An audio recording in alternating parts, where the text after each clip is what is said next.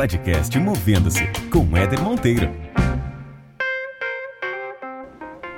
Muito bem, muito bem. Mais um podcast Movendo-se começando. E para você que está ouvindo, já queria deixar uma dica importante. Você vai sair daqui desse podcast com algumas dicas super interessantes sobre como melhorar a sua qualidade de apresentação, seus PowerPoints, seja numa reunião que você vai fazer, seja numa apresentação que você vai usar numa palestra. A convidada que eu tenho hoje é fera em apresentações e além disso vocês vão conhecer uma história de empreendedorismo muito rica que eu queria compartilhar aqui com vocês e por isso eu trouxe essa convidada que é a Laís Vargas. Laís, super obrigado por estar aqui, por fazer parte desse desse, desse podcast. Eu queria que você se apresentasse sem falar o que você faz. Muito obrigada aí pelo convite, Éder. Fico super feliz em participar. Me apresentar sem falar o que eu faço. Difícil, né? Eu sou empreendedora, apaixonada por simplificar as coisas, independente do que, do que seja. Então eu busco aí nos meus projetos, no meu estilo de vida, simplificar ao máximo. É, isso é meu propósito, na verdade. Então, foi a forma aí que eu busquei agora de falar um pouco sobre mim. Na verdade, falar quem eu sou sem falar o que eu faço. É difícil, é difícil.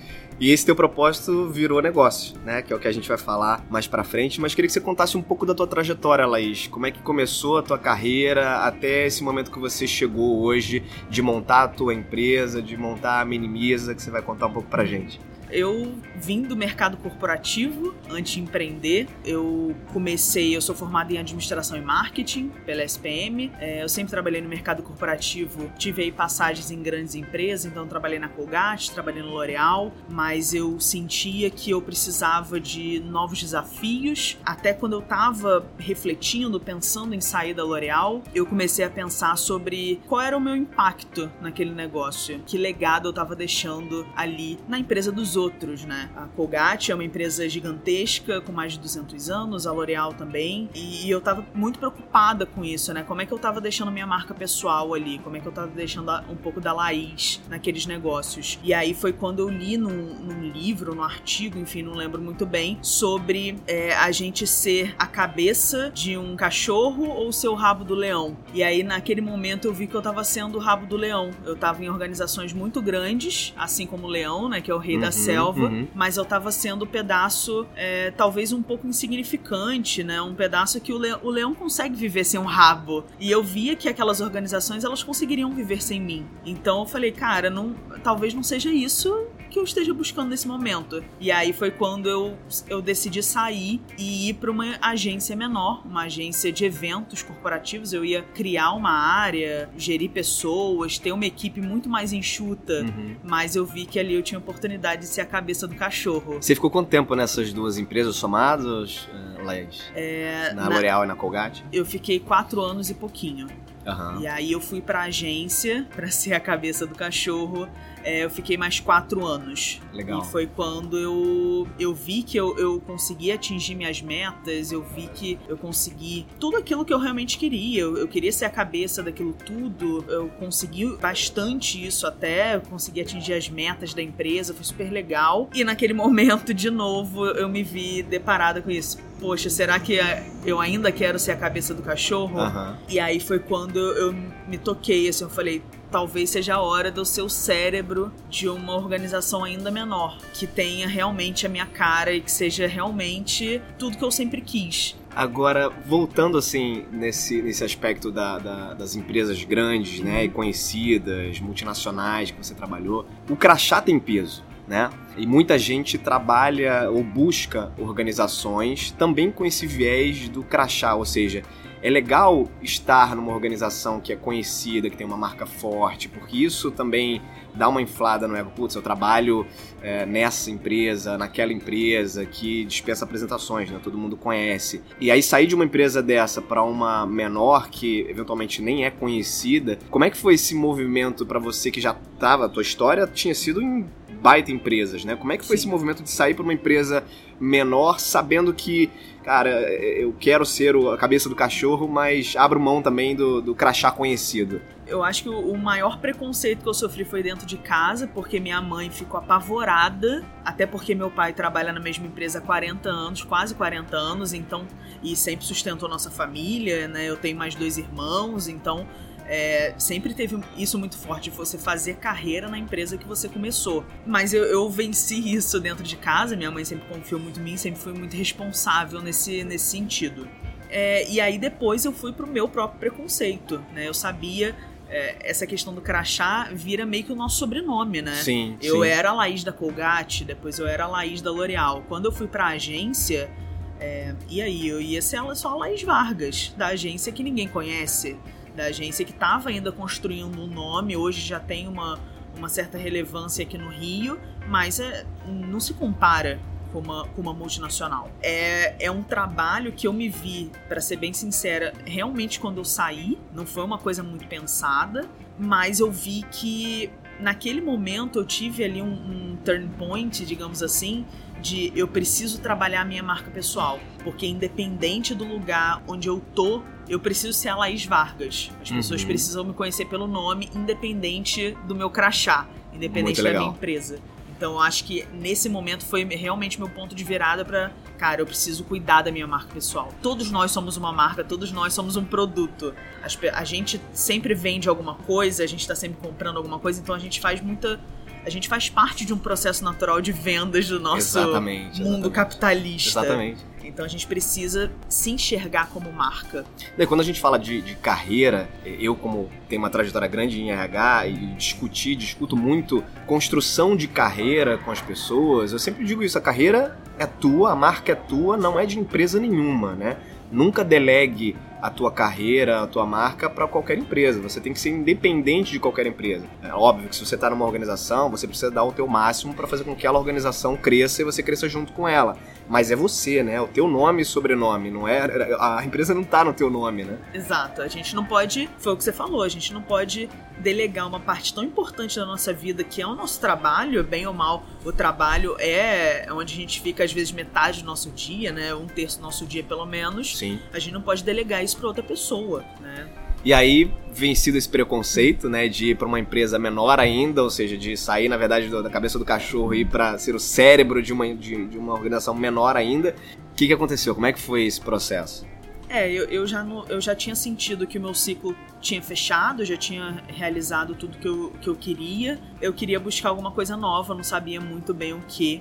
E num belo domingo à noite eu tava num, em casa com meu irmão mais novo, meu irmão caçula. É, ele é sete anos mais novo que eu, mas a gente sempre teve uma conexão muito forte. A gente começou a pensar, fazer um brainstorm de ideias que a gente poderia é, criar junto, o que a gente poderia fazer. E foi quando eu fiz a, a pergunta pra ele, cara, o que, que a gente é bom? O que, que a gente faz bem? O que a gente faz melhor que as outras pessoas? E foi quando é, a gente teve essa ideia de criar o Minimiza para criar apresentações para as pessoas, né? Criar PowerPoint, enfim, todos os tipos de apresentação, porque na verdade a gente já tinha feito o MVP, né? A gente já tinha testado a ideia, porque a gente fazia isso de graça para os nossos amigos. Então isso era, isso era muito louco, mas a gente fazia, a gente já fez é, TCC para amigo, Caramba. a gente já fez é, apresentação para estágio, para empresa de amigo, enfim, a gente fazia de graça porque era uma coisa que a gente gostava. Sim, sim. A gente não Era um hobby, né? Era um hobby, a gente não pensava em monetizar isso. Mas naquele momento a gente viu, cara, tem, tem alguma coisa aí, a gente já testou a ideia.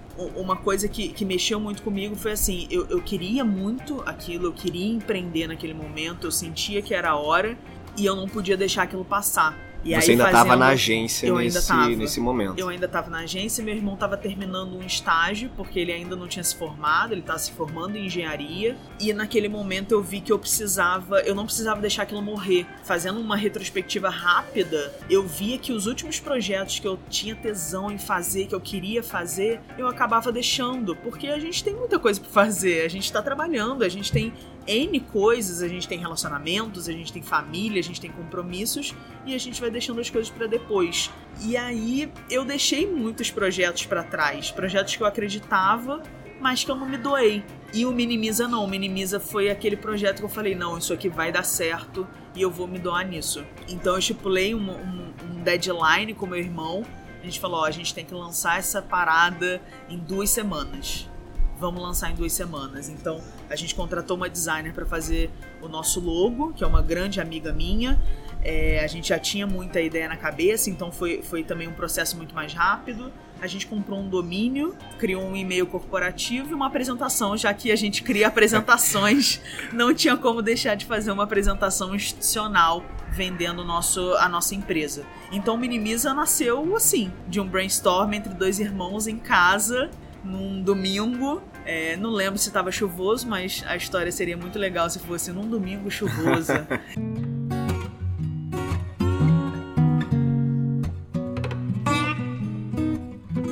Você falou um negócio muito legal, Laís. A gente vive sonhos o tempo inteiro, constantemente, tem objetivos, tem planos e tá sempre, cara, vou, vou fazer, vou fazer. Algum dia eu vou dar atenção a isso, algum dia eu vou tirar isso da gaveta. E esse podcast, que é o Movendo-se, é justamente para provocar esse movimento, né? Levanta e faz, né? Antes é, você fazer, né, da forma como você consegue agora, do que esperar tempos e tempos para criar aquele, aquela perfeição maravilhosa e efetivamente colocar no ar para rodar. E pelo que você tá me falando, vocês fizeram algo, cara, é, antes feito do que perfeito, né? Exato. Vamos embora, vamos colocar no ar, fazer um brainstorm.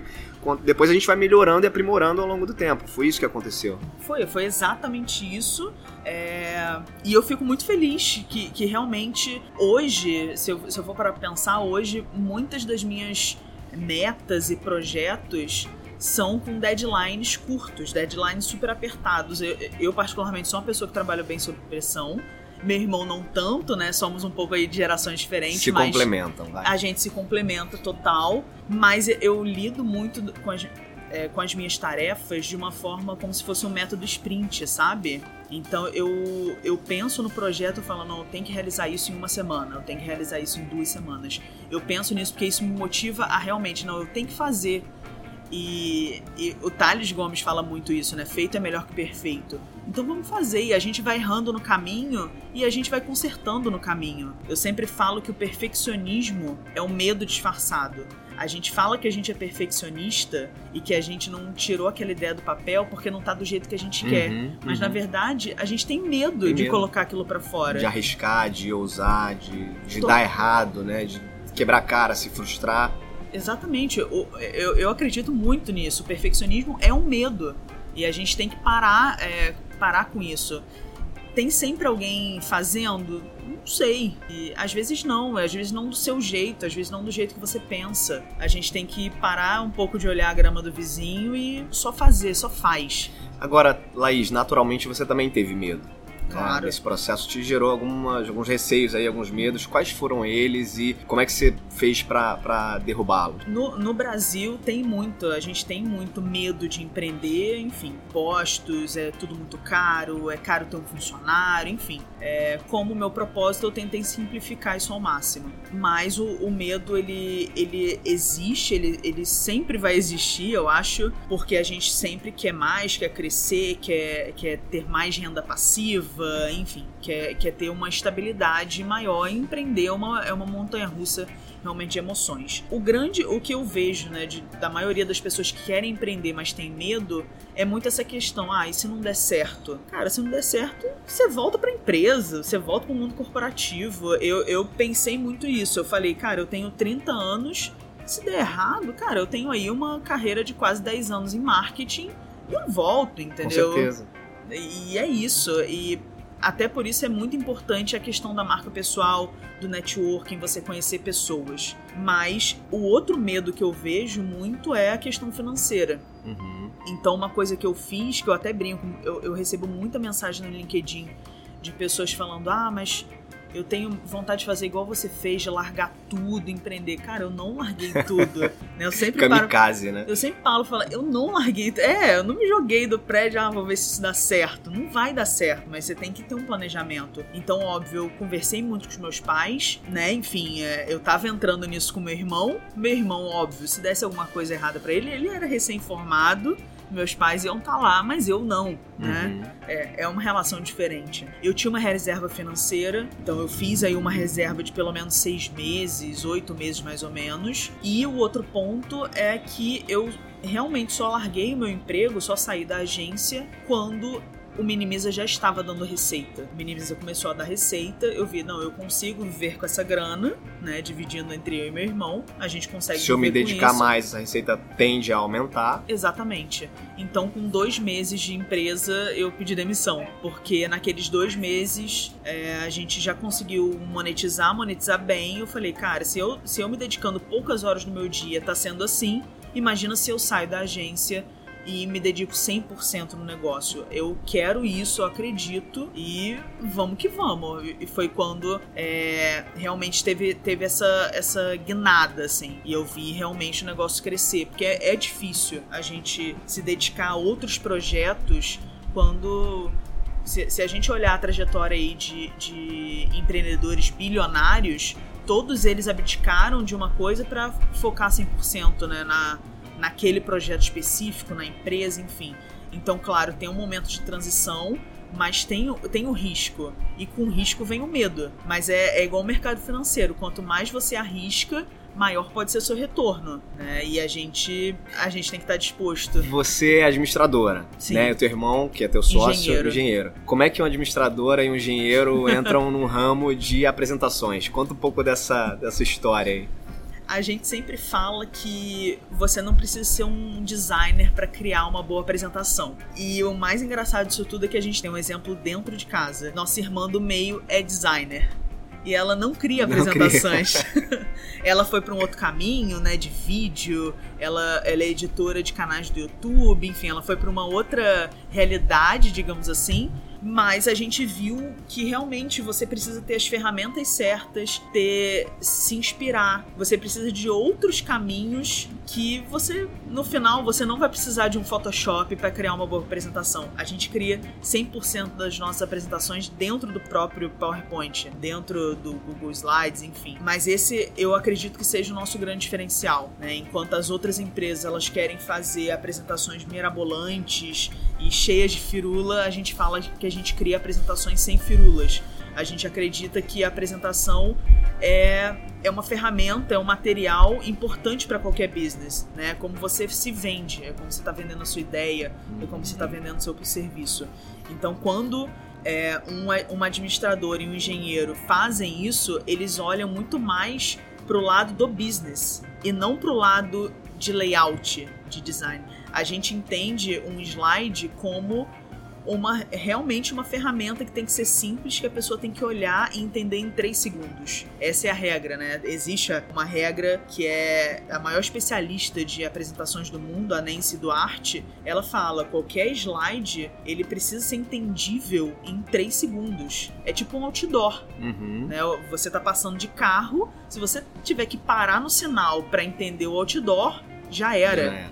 né? Aquela, aquela mídia não vai fazer sentido. A gente acredita no slide assim.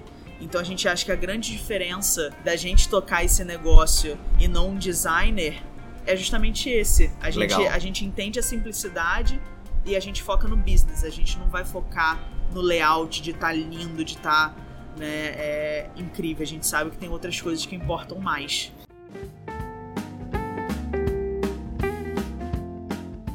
Você trouxe um, um assunto importante, Laís, que é sobre a formação de vocês versus o, o core business né, do- do- da empresa que vocês criaram. E é legal ver como não necessariamente a nossa formação precisa direcionar o nosso trabalho. né? Tem muita gente que acaba ficando presa à sua formação principal e aí tem medo, por mais que goste, que tenha uma, uma aptidão enorme para outras coisas, tem medo de arriscar a seguir outros caminhos, porque não, eu sou formado nisso, eu né, tenho que ficar preso nesse caminho. E tem muitos exemplos, você e teu irmão são dois grandes exemplos disso, né? Vocês saíram de um caminho de formação né, tradicional que vocês tinham, foram empreender. Claro que a base né, acadêmica de vocês, obviamente, ajudou muito no processo aí, tem ajudado no processo de gestão da empresa. Mas o core do negócio não era. Vocês não aprenderam na faculdade isso, né? Exatamente. Foi. A gente aprendeu na, na marra. A gente, a gente via que eu sempre me destaquei na faculdade fazendo as apresentações, era uma coisa que eu gostava. E o meu irmão, a mesma coisa, a gente seguiu os mesmos caminhos, né? Ele nos estágios, eu no meu estágio, nos trabalhos, a gente se destacava fazendo as apresentações, simplesmente porque era uma coisa que a gente gostava de fazer. É, Claro que a minha formação em administração e marketing ajudou muito na construção de marca, posicionamento, marca pessoal, enfim, isso tudo ajudou muito. E mais para você ter uma ideia, meu irmão, como eu disse, é engenheiro e ele cuida da parte criativa da, da empresa. Ele é, ele é o criativo do Minimiza, ele cria as apresentações. Hoje eu fico muito mais numa parte de relacionamento e produção de conteúdo, é, principalmente no LinkedIn, blog, enfim. Toda, toda a parte de conteúdo eu que, eu que escrevo, eu gosto de escrever, sempre, sempre gostei. Em breve, né, lanço meu livro sobre apresentações. Show. Mas o meu irmão, ele é um engenheiro que botou a cara a tapa e falou: Cara, como é que eu faço isso? Eu quero aprender sobre isso. E eu acho que diz muito sobre essa geração. Meu irmão nasceu em 95. Então é, é muito dessa, dessas novas gerações que muitas vezes nem fazem faculdade. Sim, sim. Né, que não fazem pequenos cursos, é, aprendem com pessoas e, cara, eu, eu eu gosto de fazer tal coisa, eu vou atrás de, de um curso para aprender a fazer tal coisa. Então, por que passar 4 a 5 anos, no caso dele, né? Fazendo uma faculdade. Ele simplesmente fez engenharia porque ele gostava de números. E hoje, claro, ele, ele que faz a parte financeira também, Aham. porque eu não sou obrigada. mas ele, claro que, que ajuda, mas hoje eu acho que é uma realidade e, e vai ficar cada vez mais forte das pessoas fazerem cada vez menos. é, focarem menos em graduação e mais em cursos complementares. Coisas que. cursos que fazem com que essas pessoas vão atrás dos seus sonhos, né? O que, que elas querem fazer, o que elas querem aprender. Que a gente aprende muita coisa na escola e até na faculdade que a gente nunca vai ver e não É, precisa daquilo. Você falou do LinkedIn, que aliás foi uma, uma plataforma essencial para você conseguir dar um salto na, na Minimiza, né? Conta como é que foi esse processo de divulgação do, da tua empresa via LinkedIn, como é que, qual foi a estratégia que você usou? É, quando a gente começou, naquele, naquela duas semanas de lançamento que eu disse, é, a gente conseguiu o nosso primeiro cliente muito rápido. Aliás, um parênteses, eu conheci a Laís no LinkedIn. Verdade. É, eu- a gente conseguiu o nosso primeiro cliente muito rápido, uma multinacional, que legal, por causa de, de um contato que eu tinha com uma pessoa que trabalhou comigo na L'Oréal. Ela foi para outra empresa e viu essa necessidade, o que foi muito legal. Mas eu vi que eu precisava expandir meu networking. Eu falei, cara, eu, eu, eu e meu irmão não vamos conseguir fazer uma empresa decolar com as pessoas que a gente conhece, né? Então eu falei, a minha ideia foi ir pro LinkedIn por ser uma plataforma mais qualificada, digamos assim, ter leads qualificados, né? Ter pessoas mais qualificadas. Quem tá no LinkedIn, usa o LinkedIn regularmente, são profissionais, quem tá no mercado. Então eu falei, ó, ali deve ter muito cliente. E o meu primeiro passo foi pesquisar quem tava falando sobre apresentação no LinkedIn. E aí eu fui atrás das grandes empresas de apresentações, dos sócios dessas empresas, e eu vi que eles não estavam produzindo conteúdo lá. E eu falei, então eu vou produzir. Tem eu um vou espaço aí. Tem um espaço, eu vou nadar de braçada aqui nesse tal de LinkedIn. Eu fiz curso, é, fiz um curso sobre LinkedIn para aprender tudo da plataforma e comecei a escrever. Então a minha ideia foi, foi justamente essa: se ninguém tá entregando conteúdo sobre apresentação, eu vou entregar. Porque no momento que aquela pessoa que tá lendo ali meu artigo, meu post, ela precisar de uma apresentação, ela vai lembrar do meu nome. E em paralelo, eu comecei a construir aí minha marca pessoal dentro do LinkedIn. Então hoje tem muita gente que me encontra em evento e fala: "Ah, você é a Laís das apresentações". O que é muito legal porque é justamente o meu posicionamento, é minha marca pessoal junto com o meu posicionamento e junto com o que a minha empresa faz. O, o legal foi isso, eu comecei a produzir muito conteúdo dando dica mesmo Uhum. e sendo muito prático. Eu acho que o melhor feedback que eu recebi foi: Laís, quando eu leio um texto seu, parece que eu tô sentada numa mesa de bar com você. Porque eu tento trazer essa linguagem simples, essa coisa bem direta ao ponto. Eu não gosto de enrolação. Não gosto a de gente... firula, né? Não- é, a gente seria, né, muito, muito contraditório se a Claro. gente fizesse coisas muito firulentas. O, o mais legal foi que aí, cinco meses escrevendo, isso trouxe muito, muitos clientes pra gente, muitos alunos, porque a gente lançou curso também. E é, o LinkedIn teve aí, fez um reconhecimento, lançou uma lista de top voices. E eu tô nessa lista aí como uma, uma das 20 brasileiras mais influentes da rede. Parabéns, Então. parabéns. Vou botar uma- umas palminhas aqui na edição. Legal. Então, é, o que fez também com que é, esse reconhecimento de, de Top Voice fez com que acelerasse ainda mais aí as pessoas conhecerem o Minimiza, as pessoas me conhecerem. Muita gente conhece o meu irmão só pelos posts que eu faço. Então eu vou ir para evento também e falar: "Ah, eu quero conhecer seu irmão, cadê seu irmão?" E ele nem é ativo assim na rede, mas eu, eu falo muito do Minimiza, falo muito dele e compartilho também hoje em dia não só sobre apresentação, mas sobre empreendedorismo também, sobre tirar projeto do papel, é, porque eu sei que é uma dor das pessoas. As pessoas chegam muito até mim e falam: Nossa, que história legal! Eu quero, eu quero ter essa coragem, mas eu tenho medo. Então espero também que esse podcast ajude, ajude as pessoas a moverem-se, né? A, a, saírem do lugar. Esse é o propósito.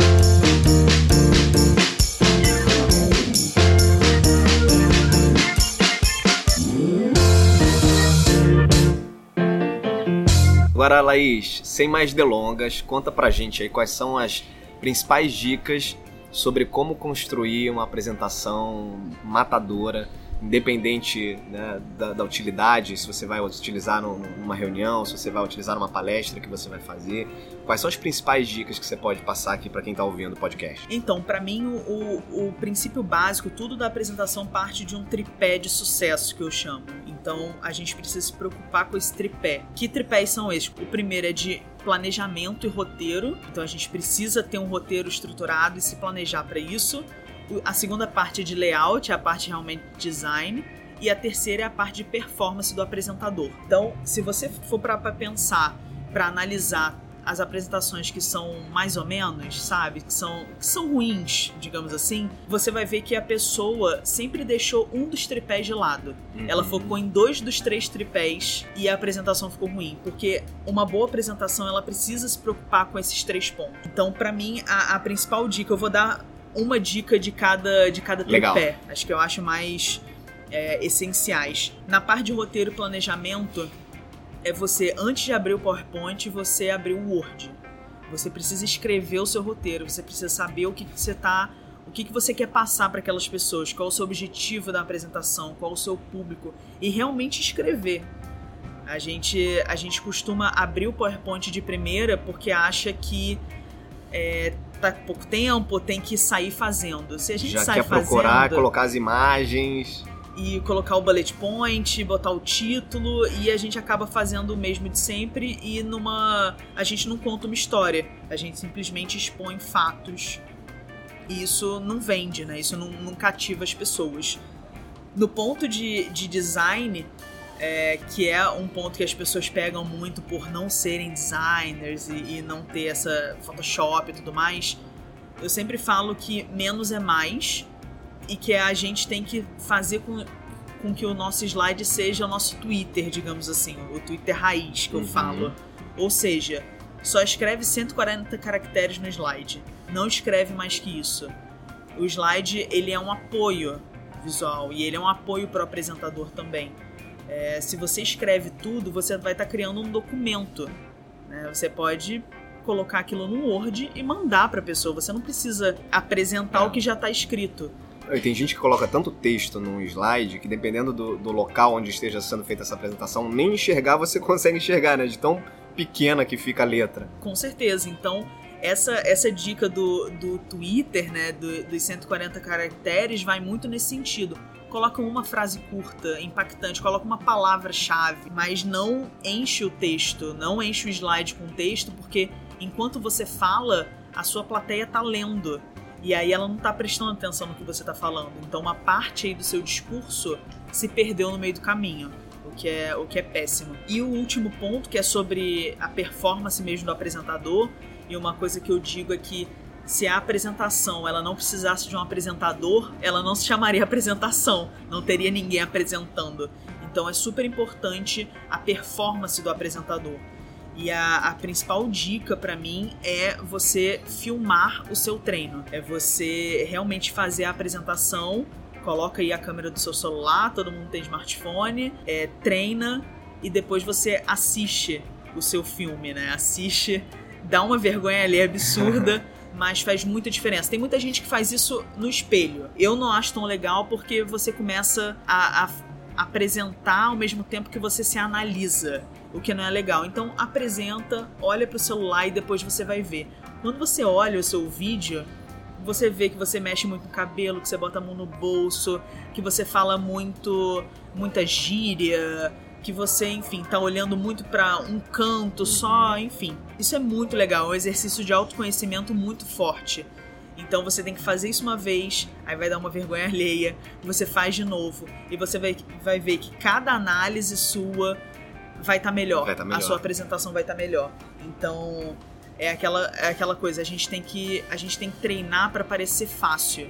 Quando a gente olha, sei lá, um atleta, um- até mesmo um apresentador, você fala, nossa, essa pessoa nasceu pra isso, ela tem É, talento pra isso, mas ela ensaiou tanto, Muito, muito. mas tanto, que ela tá ali e, e tá parecendo fácil, É. mas na verdade tem, tem uma história. Essa parte de ensaio de treino é mega Fundamental. importante. Você sabe que eu sou, eu sou licenciado para organização de eventos TEDx, né? TED Talks. Aham. O- e os eventos que a gente organiza do TEDx, eles são eventos que muitas vezes você tem pessoas que fazem ali a sua palestra, o seu talk, e nunca palestraram, né? Você tem pessoas que já palestraram, que tem bastante ali a artimanha de palco, mas tem gente que nunca fez isso.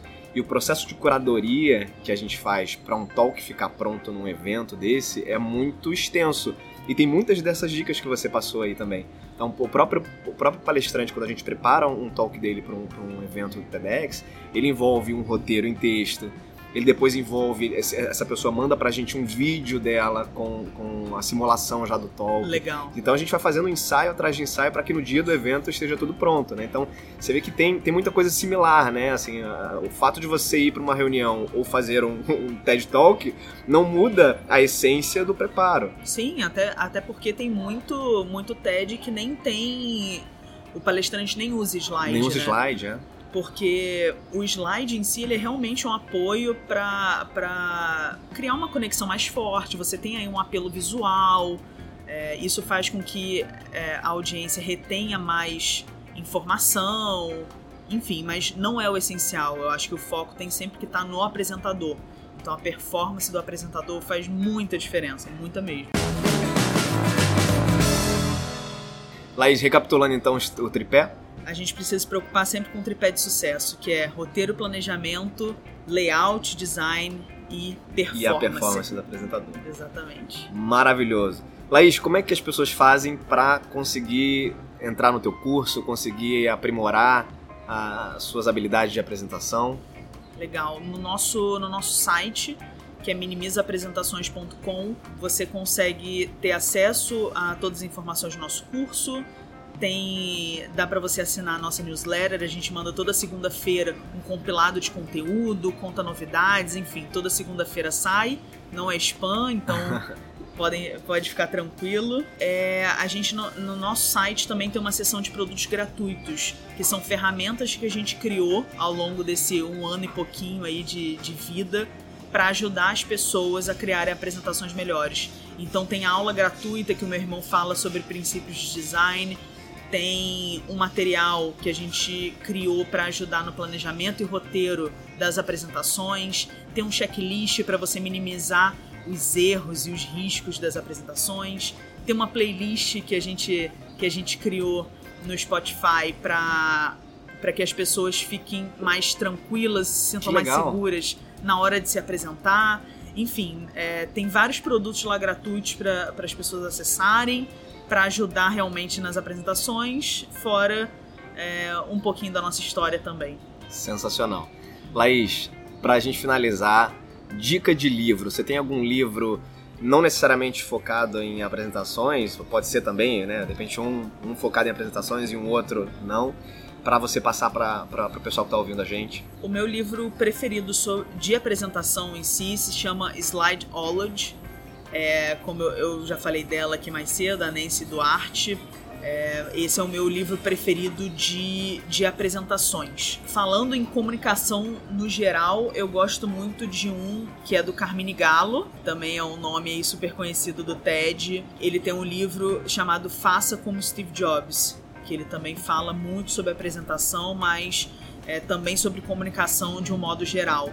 Então, muita coisa que a gente que a gente passa de conteúdo, que a gente prega no Minimiza, vem muito desse livro também. Esse livro eu acho sensacional para qualquer pessoa que, que, que trabalhe com comunicação e precisa se comunicar. Eu adoro esse livro. Ele, o meu livro é todo grifado, rabiscado, porque eu já li trocentas vezes. Eu adoro. O que, que você quer construir daqui a três anos com a Minimiza? Onde é que você quer chegar com a Minimiza, Laís? Olha, eu e meu irmão, a gente tem um, uma meta aí de em cinco anos bolar alguma coisa que destrua nosso próprio negócio. Então, em cinco anos, a gente tem que criar um novo PowerPoint, a gente tem que dar uma nova cara para as apresentações, a gente quer, a gente quer realmente mudar o mercado porque o, PowerPoint ele, ele surgiu na década de 80 e ele basicamente é a mesma coisa até hoje, as pessoas fazem as mesmas apresentações até hoje. Então, o nosso grande desafio é como a gente vai revolucionar esse mercado que está há tanto tempo da mesma forma. Claro que tem melhorias que vão surgindo ano a ano, mas o que, que a gente pode fazer de diferente para realmente revolucionar a forma como as pessoas é, criam e fazem apresentações.